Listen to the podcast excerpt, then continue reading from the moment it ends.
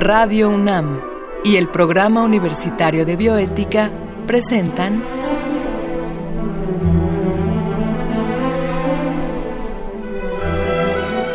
El Árbol de las Ideas. Arte, ciencia y filosofía para la vida. Con Paulina Rivero Weber.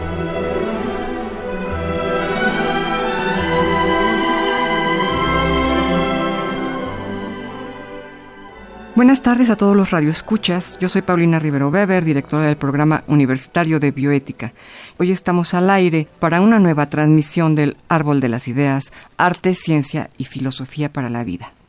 Esta ocasión hablaremos de uno de los enigmas más apasionantes de la ciencia actual, el cerebro y cómo funciona hablaremos de neurociencia con el doctor José Luis Díaz, pero antes vamos a introducirnos en el mundo de la mente y el cerebro a través de esta cápsula que el programa universitario de bioética ha preparado para ustedes. ¿Cómo se llaman las ciencias que estudian al cerebro? ¿Desde cuándo existen? ¿De qué hablan? Las neurociencias existen desde hace relativamente poco tiempo. Su fundador fue el médico español Santiago Felipe Ramón y Cajal quien recibió el Premio Nobel de Medicina en 1906. Ramón y Cajal fue el primero en darle el nombre de neuronas a las células nerviosas y realizó además muchos descubrimientos sobre el sistema nervioso central. Uno de ellos fue, por ejemplo, que el sistema nervioso está formado por neuronas, células anatómicas y fisiológicamente autónomas. Otro fue la conexión entre neuronas que hoy conocemos como sinapsis. Para entender qué es la sinapsis, podemos empezar imaginando dos neuronas. Una emite un mensaje y se conoce como neurona emisora o presináptica. La otra lo recibe y se conoce como neurona receptora o postsináptica. El mensaje que pasa de la primera a la segunda neurona es una descarga química. Pero eso no es todo. Cada mensaje tiene la posibilidad de excitar o inhibir la liberación de otros compuestos, involucrando a una mayor o menor red de neuronas. Esto fue una gran revelación y marcó el inicio del siglo XX.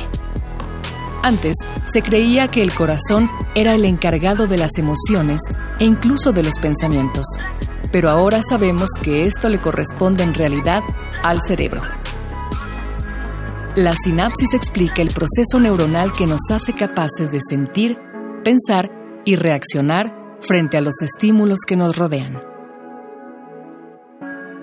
Como les dije, hoy está con nosotros el doctor José Luis Díaz, médico cirujano por parte de la UNAM. Él ha sido investigador asociado en los laboratorios de investigación psiquiátrica de la Universidad de Harvard y actualmente es investigador en el Departamento de Historia y Filosofía de la Facultad de Medicina. Se ha dedicado a la psicobiología, a la neuroquímica y a las ciencias cognitivas. Es autor de 146 artículos científicos de revisión y divulgación, entre otros, y de los libros Psicobiología y Conducta, Rutas de la Indagación, La mente y el comportamiento animal, El abaco, la lira y la rosa, Las regiones del conocimiento y La conciencia viviente todos editados por el Fondo de Cultura Económica. José Luis, muchas gracias por estar con nosotros. Un placer, muchas gracias por invitarme. José Luis, hay una pregunta con la que quisiera comenzar. ¿Qué es o qué son las neurociencias? Esto es, ¿debemos hablar de las neurociencias en singular o en plural? Bueno, se puede hablar de las dos maneras. La, palabra neurociencias es relativamente reciente. Eh, surgió alrededor de 1965, 63, 65 eh, en el Instituto Tecnológico de Massachusetts se creó un programa especial que dirigió un biofísico eh, y este hombre tenía la intención de conjuntar a las diversas ciencias que hasta ese momento trabajaban por separado, abordando el cerebro, abordando el sistema nervioso. Eran cosas tan diferentes como la neuroanatomía, la neurofisiología, mm, la neuroquímica, la cibernética. Ah. Entonces, eh, este hombre pensó Francis Schmidt pensó que para abordar un sistema tan complejo y tan diverso como es el cerebro, hacía falta conjuntar a estas disciplinas. Entonces, este esfuerzo multidisciplinario eh, convenientemente se, debe denominar en plural. neurociencias, porque son muchas ciencias que se conjuntan o se ponen de acuerdo para trabajar. Ah, Ahora, con el tiempo se ha creado una transdisciplina, es decir, un abordaje en una plataforma amplia, en donde los problemas eh, más fundamentales de la investigación de cerebro y mente se abordan en conjunto con varios especialistas y demás, creando una plataforma en común que yo tengo la impresión que debe denominarse en singular, la neurociencia. Sí, digamos entonces que de entrada se usó el plural porque conjuntaba varias disciplinas, pero que ya actualmente ya es una disciplina. Sí, yo creo que muchos de nosotros ya nos, nos, nos autodenominamos como neurocientíficos. Claro. Es decir, antes eh, podíamos ser neuroanatomistas o neurofisiólogos o neuroquímicos, pero ahora muchos de los colegas que antes tenían esta denominación, yo he oído que se presentan como neurocientíficos, y me parece muy conveniente. Claro. No sé si pudieras explicarnos de manera relativamente sencilla, yo sé que son cosas muy complejas, lo platicábamos hace un rato. ¿Nos podrías decir algo para que nuestro público pueda tener un poco más clara esta, esta dualidad mente y cerebro? Bueno, es un tema milenario. Eh, actualmente, pues es un tema de abordaje precisamente de las neurociencias. Definir cada uno de estos dos sistemas es obviamente muy complejo y probablemente si le pregunta a uno qué es la mente a un psicólogo o a un sociólogo o a un neurocientífico va a obtener respuestas relativamente diferentes. Pero bueno, eh, yo creo que todo el mundo estaría de acuerdo que el, el, aparato mental es, para empezar, un aparato, o sea, es un sistema complejo de abordaje de la información tiene que ver con procesamiento de información que realizan los organismos vivos, que reciben información del medio ambiente, la procesan de diversas maneras y emiten información al medio ambiente mediante el comportamiento. Este entonces estrato intermedio entre la recepción de los estímulos que provienen del exterior y la salida de los estímulos mediante el comportamiento, todo este procesamiento intermedio de información es lo que denominamos en forma genérica procesos mentales o mente. Curiosamente, el mismo, exactamente la misma definición la podemos emplear para el cerebro. Finalmente es el cerebro el órgano encargado de recibir información mediante los órganos de los sentidos, procesarla mediante la memoria, mediante el pensamiento, mediante la imaginación, mediante los sueños, mediante las decisiones y todos estos procesos para poder programar adecuadamente las funciones del comportamiento para lidiar con el mundo. Entonces, yo le llamo sistema mente-cerebro, como si fuera una sola cosa. Hablando de una especie de unidad, o sea, eh, aquí hay un problema filosófico de fondo que tú conoces muy bien y que es el problema de si la relación entre la mente y el cerebro es la relación entre dos ámbitos diferentes o se trata de uno solo. Y el problema es cómo hacemos caber a algo que en apariencia es tan distinto de la materia como es la mente, los sentimientos, las sensaciones, las percepciones, los sueños. ¿Cómo hacemos, cómo metemos esto con calzador o sin él dentro, dentro del mundo de la física, dentro del mundo material, dentro del mundo del cerebro? Claro. Dice, dice Margarit Duras en Memoria de Adriano, ¿en qué momento el pan que como se transforma en un pensamiento, en un sentimiento, en una emoción? Así es. En ese sentido es donde digo que no podemos evitar un cierto dualismo siempre y cuando convenimos en que el dualismo no es de sustancia, es un dualismo de propiedades. De propiedades. Y, es un dualismo de propiedades porque no es lo mismo un neurocientífico que está explorando el cerebro con herramientas biológicas, físicas, químicas o las que sean, muy dentro del parámetro de la, de la ciencia, y no es lo mismo un psicólogo que está explorando eh, lo que una persona siente, piensa, decide, etcétera. Y hay una dualidad de propiedades. ¿Qué te parece si vamos a una pequeña cápsula sobre precisamente estos temas y regresamos con nuestro público? ¿Qué es pensar? Sentir. Podemos intentar responder a estas preguntas desde muy diferentes perspectivas. Sin embargo, todo lo que pensamos y sentimos pasa a través de una serie de procesos cerebrales que la ciencia contemporánea apenas ha comenzado a entender. Los seres humanos han sabido de la existencia del cerebro desde hace mucho tiempo. Por un lado, se han hallado rastros de perforaciones craneanas de hace más de 12.000 años. Además, la palabra cerebro fue encontrada escrita por primera vez en un papiro egipcio, redactado 3.000 años antes de nuestra era. Sin embargo, aunque se sabía del cerebro, mucho han cambiado nuestras ideas acerca de su funcionamiento. Por citar un ejemplo, Los mesopotámicos, hebreos y egipcios creían que era el corazón y no el cerebro el lugar donde se originaban nuestras emociones y pensamientos. La mayoría de los antiguos pensadores griegos creía también que la inteligencia, sensaciones y emociones se ubicaban en el corazón. Para ellos, el cerebro era una máquina térmica, cuya única función era enfriar la sangre que se calentaba por culpa de las emociones. Hubo algunas excepciones.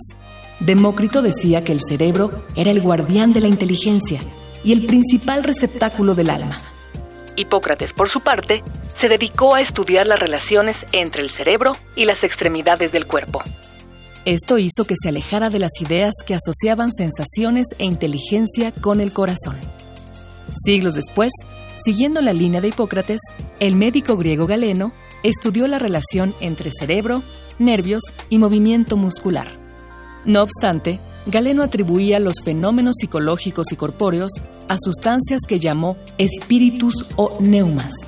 Él creía que estas sustancias fluían al interior del cuerpo provocando las reacciones y movimientos de los individuos. Nuestra comprensión del cerebro permaneció casi a ciegas hasta hace poco tiempo. Fue solo hasta la segunda mitad del siglo XIX que una serie de sucesos desafortunados produjo un avance en el tema.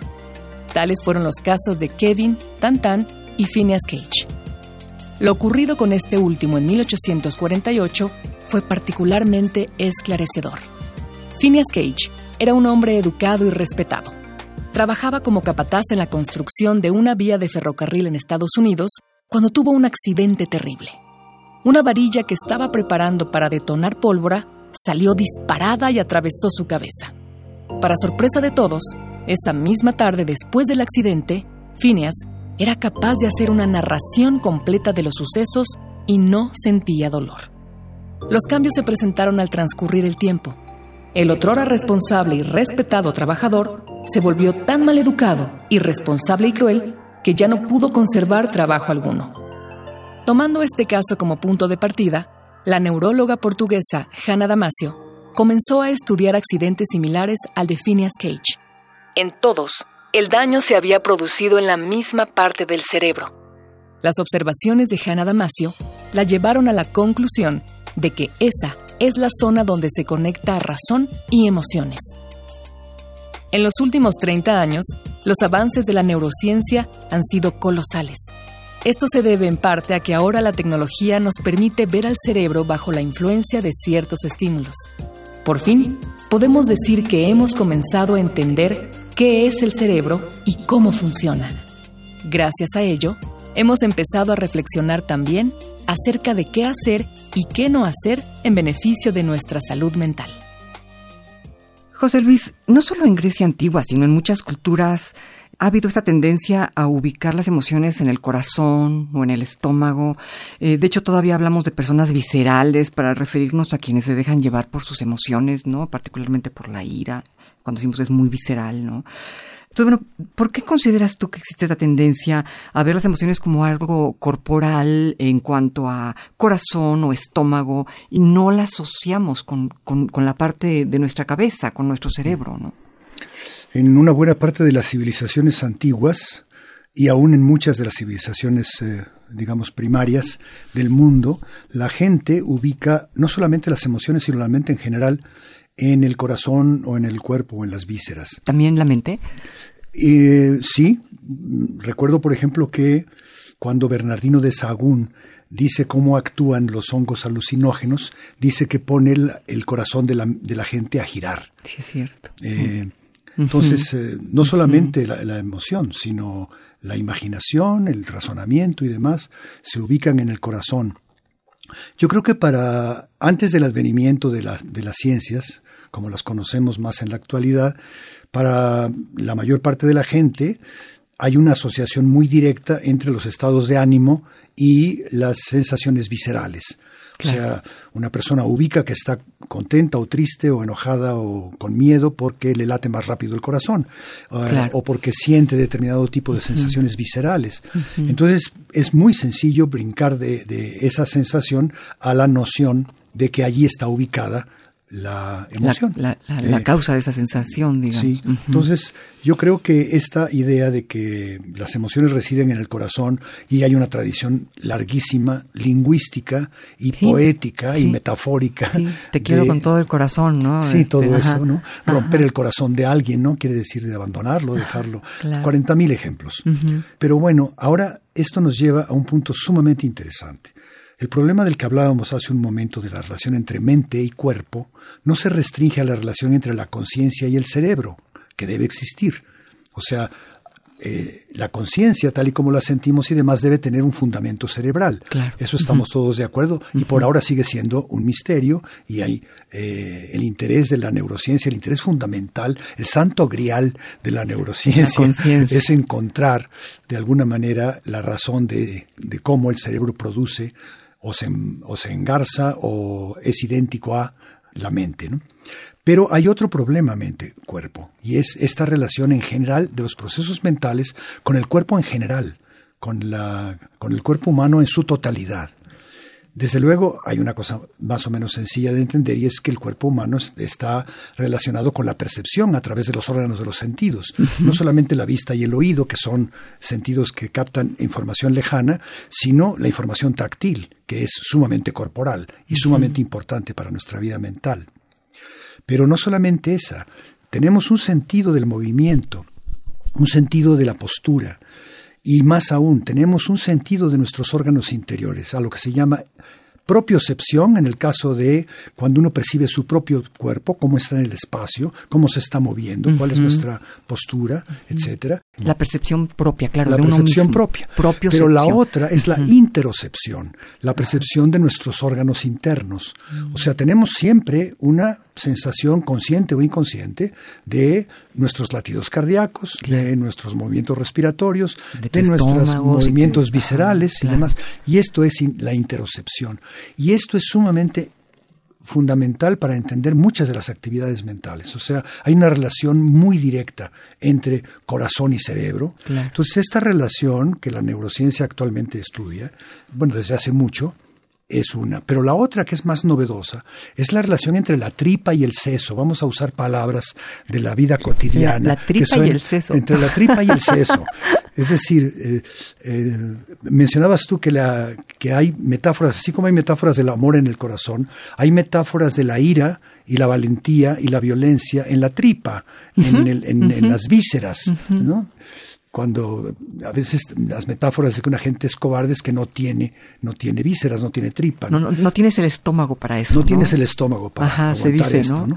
Esto, curiosamente, que suena como una especie de antiguaya lingüística, resulta que no es una antiguaya lingüística. Hay una relación íntima y muy interesante entre el intestino, el tracto gastrointestinal y el cerebro. Una relación complejísima. Eh, algunos de los neurotransmisores más importantes del cerebro, como por ejemplo la serotonina, son más abundantes en el intestino que en mm. el propio cerebro. Eh, ¿En el intestino? En el intestino está la sede más importante de la, de la serotonina que hay en el cuerpo. Entonces, ah, esta relación que es hormonal, que es humoral, hablando de Hipócrates, humoral quiere decir los humores son estas sustancias líquidas que conectan, las hormonas son humores, que conectan al cerebro con el resto del cuerpo, con los órganos endocrinos. Eh, Finalmente no estaban tan equivocados, ¿verdad? Al hablar de estos fluidos que iban y venían, claro. No, resulta, quizás no, ya, ya no usamos como Hipócrates la idea de que hay cuatro humores y que la predominancia de uno de ellos es el, lo que construye la personalidad de, de alguien. Pero sí lo que sabemos muy bien es que hay una unidad neurohumoral en el, en el organismo humano y el que realmente la, no, no la descubrió, pero la investigó en la época moderna de manera profunda fue el neurofisiólogo Walter Cannon, el padre del concepto de homeostasis. Precisamente el concepto de homeostasis se refiere a un equilibrio funcional de los humores, de las sustancias que circulan por el cuerpo. Uno tiene una cantidad de glucosa en la sangre que se mueve en un rango de homeostasis, un máximo y un mínimo. Si se sale de esos rangos hay alteraciones, hay problemas. Entonces, esa homeostasis que tiene que ver con el nivel óptimo y la regulación del nivel óptimo de los neurohumores o de los humores del cuerpo es una función de todo el cuerpo. La coordina el cerebro a través de los órganos eh, endocrinos, a través del sistema inmune y a través de muchas otras cosas, y hay un sistema de, de feedback. O sea, las, eh, glándulas endócrinas le informan al cerebro sobre los niveles de sus hormonas simplemente por los, que, por los niveles de que circulan en la sangre. Y el cerebro se adapta, responde a si hay muy poca o mucha adrenalina en el cuerpo, secretando la hormona que va a producir o a dejar de producir la, la hormona en los organismos periféricos. Es decir, hay una relación conciencia-cerebro y hay una relación mente-cuerpo a nivel del organismo completo. Y no hay que olvidar eso para entender un poco esta relación. Y la fisiología clásica la ha estudiado con mucho cuidado, por eso me refería a Canon. De hecho, Canon publicó un libro de divulgación que es una belleza y ya casi no debía reeditarse, que se llama La sabiduría del cuerpo. La sabiduría del cuerpo. Sí.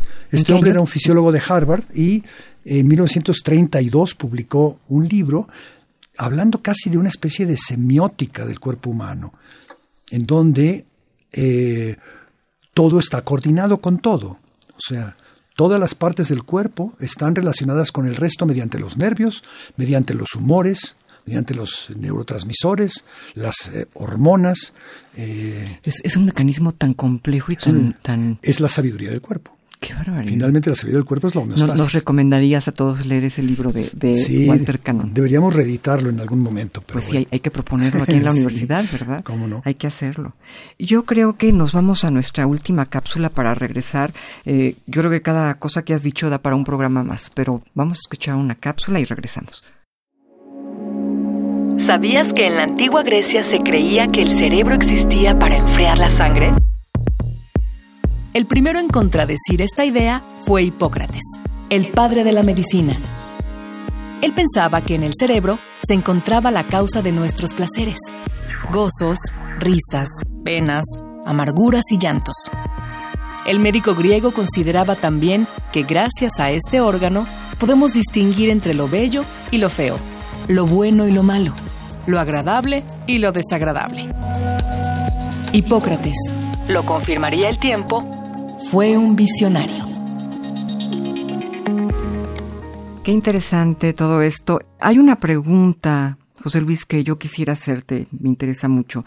¿Qué sucede en nuestro cerebro cuando soñamos? Porque, bueno, todas estas teorías, digamos, interpretativas de los sueños, que son eh, muy interesantes. Yo, yo tenía un amigo psicoanalista que ya murió y, y me decía, eh, la gente que lee mucho Freud sueña en clave Freud, la gente que lee mucho otro tipo de literatura sueña en otra clave. Puede que sea un, poco verdad esto. Pero ¿qué sucede a nivel, digamos, eh, físico, neurológico cuando soñamos? ¿no?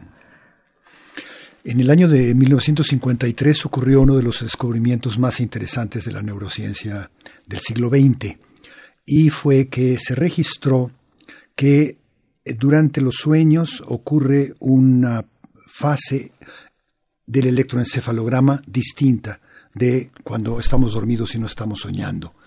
Esto fue un hallazgo de Aserisky Kleitman, publicado en Science. Es un trabajo clásico, por eso digo toda la, toda la referencia. Y la idea es que se sueña durante una fase que ya se conoce universalmente como fase de movimientos oculares rápidos o fase MOR. Esta fase MOR implica que eh, el cerebro, cuando nos dormimos, va alentando, las frecuencias electroencefalográficas se van alentando.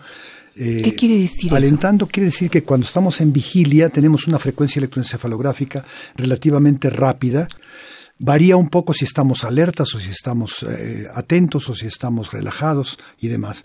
Mientras más relajados estamos, el electroencefalograma va siendo más lento. Conforme entramos al sueño se alenta más. Y cuando entramos en la etapa profunda del sueño, en las fases que se llaman técnicamente 1, 2, 3 y 4, el electroencefalograma se va haciendo cada vez más lento, pero el descubrimiento del 53 es sensacional porque en un momento dado, cuando las ondas están más lentas, de repente se hacen muy rápidas, pero el sujeto no despierta, sino que empieza a soñar. Entonces, Qué maravilloso. cuando el sujeto, eh, sueña, entonces las ondas se hacen mucho más rápidas. Tan, tan rápidas como estando Como en la vigilia. Sí. Entonces, por eso se llama, también en neurofisiología se llama esta fase la fase paradójica. Hay una paradoja porque el cerebro parece estar despierto, pero está dormido. Más aún, está soñando. Bueno, la, la, eh, me gusta mucho una, una comparación que resulta muy útil eh, didácticamente. El sujeto despierto en vigilia y andando por el mundo es como un coche caminando en la calle, está movilizándose y demás. Cuando el sujeto está dormido y demás, el coche para y se desacelera y se, se lentifica. Pero cuando el sujeto sueña, es como en el acelerador a fondo, pero el carro no está caminando. Qué maravilla, me encantó. Sí, pero, pero es, es casi como poesía esto, es que al soñar, de alguna manera, es un despertar. Soñar es despertar sin despertar. Digamos, este, tu cerebro de alguna manera se echa a andar como si, como si estuvieras despierto, pero estás dormido. En cierto sentido, sí. Bueno, debo acotar que esta, este hallazgo no es tan, no es tan duro como fue hasta hace tiempo. Se ha encontrado la única manera de, de, averiguar esto es que se despierte a los sujetos cuando están en cierta fase del sueño y preguntarles si están soñando o no. Resulta que sí hay actividad mental durante el sueño de ondas lentas, pero es muy diferente a las ensoñaciones. Las ensoñaciones, como bien lo señaló Homero, son los sonidos, son, son las imágenes mentales profusas, visuales, a veces auditivas, a veces táctiles y sobre todo narrativas que presenta un sujeto cuando está soñando.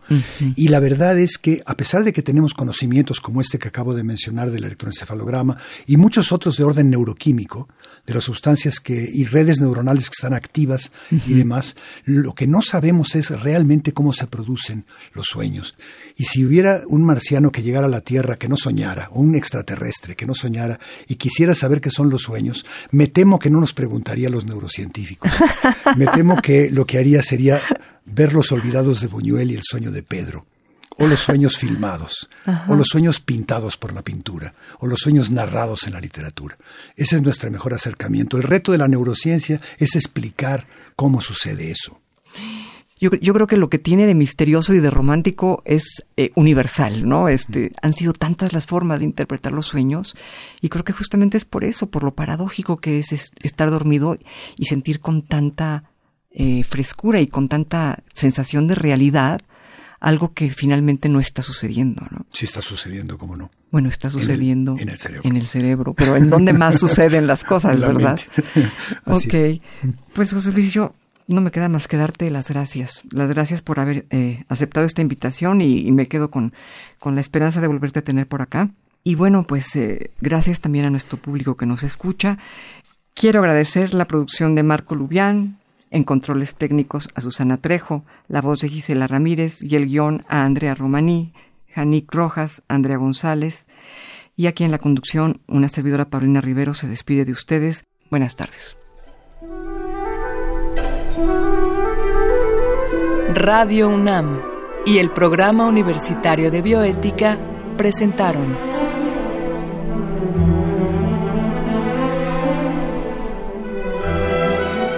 El árbol de las ideas. Arte, ciencia y filosofía para la vida. Con Paulina Rivero Weber.